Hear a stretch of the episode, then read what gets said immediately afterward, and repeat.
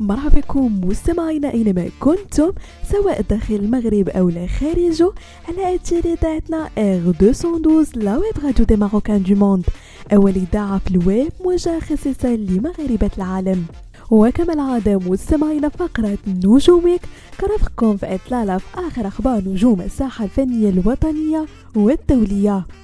وبداية مع الفنان المغربي عبد الحفيظ دوزي واللي اختار الأيام الأخيرة من سنة 2023 باش يصدر جديده الفني تحت عنوان يا دنيا على قناته الرسمية بمنصة يوتيوب. وبالتالي افتتح الدوزي عام 2024 بجديده العاطفي اللي تكلم فيه بكلمات مؤثرة على الحب والخيانة والغدر في قالب فني وبطابع حزين جدا كيتحسر به على المقربين اللي فقدهم. وترويجا لأغنية يا دنيا partage الدوزي مع ال followers ديالو بحسابه الشخصي على إنستغرام teaser العمل الجديد وعلق عليه. إليكم حصريا أغنية يا دنيا من الجدير بالذكر أن أغنية يا دنيا هي من كلمات أيوب خرباش الألحان سليم الدويشة. أما التوزيع والمكساج فكيرجع الفاتيكي. وننتقلوا مستمعين الفنانة دنيا باطمة ومع قضية همزة بيبي تعاطف مجموعة من الفنانين المغاربة مع دنيا عقب الأزمة اللي كتعيشها بسبب إعلان قرار محكمة النقد برفض الطعن في الحكم الصادر عليها مسبقا. وفي هذا السياق نشرت الفنانة الشعبية نجاة تابو صورة دنيا في ستوري انستغرام قالت فيه حبيبتي وبنتي سنة سعيدة مليئة بالأفراح والطمأنينة الله يدبر لك الطريق في الضيق ويخلي لك بناتك وجمهورك.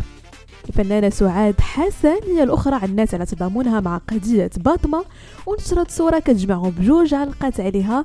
دندون حبيبتي سنة سعيدة بالصحة والسلامة وتفرحي بنياتك كوني قوية. وذكر أن دنيا باطمة تخلفت على حفل رأس السنة اللي كان من المرتقب أنها تحيي في أوتيل موفنبيك بمالاباطا بطنجة كي رجع سبب لتخوفها من إلقاء القبض عليها. ونختموا مستمعينا فقرة نجوم week باسمة بوسي لطليقة الفنان المصري تامر حسني واللي وضحت حقيقة رجوعهم لبعض وذلك بعد ما نشر تامر حسني صورة عائلية جمعته بطليقته وأبنائها ثلاث احتفالا بالعام الجديد. وقالت بسمة في ستوري على حسابها الرسمي في انستغرام صحيت النهارده على أخبار غير صحيحة إحنا ما رجعناش لبعضياتنا. تامر نشر صورة عائلية لإسعاد أطفالنا لأنه لا يستطيع قضاء رأس السنة معهم ذلك لا أكثر. أنا آسفة لسوء الفهم وشكرا على رسائلكم.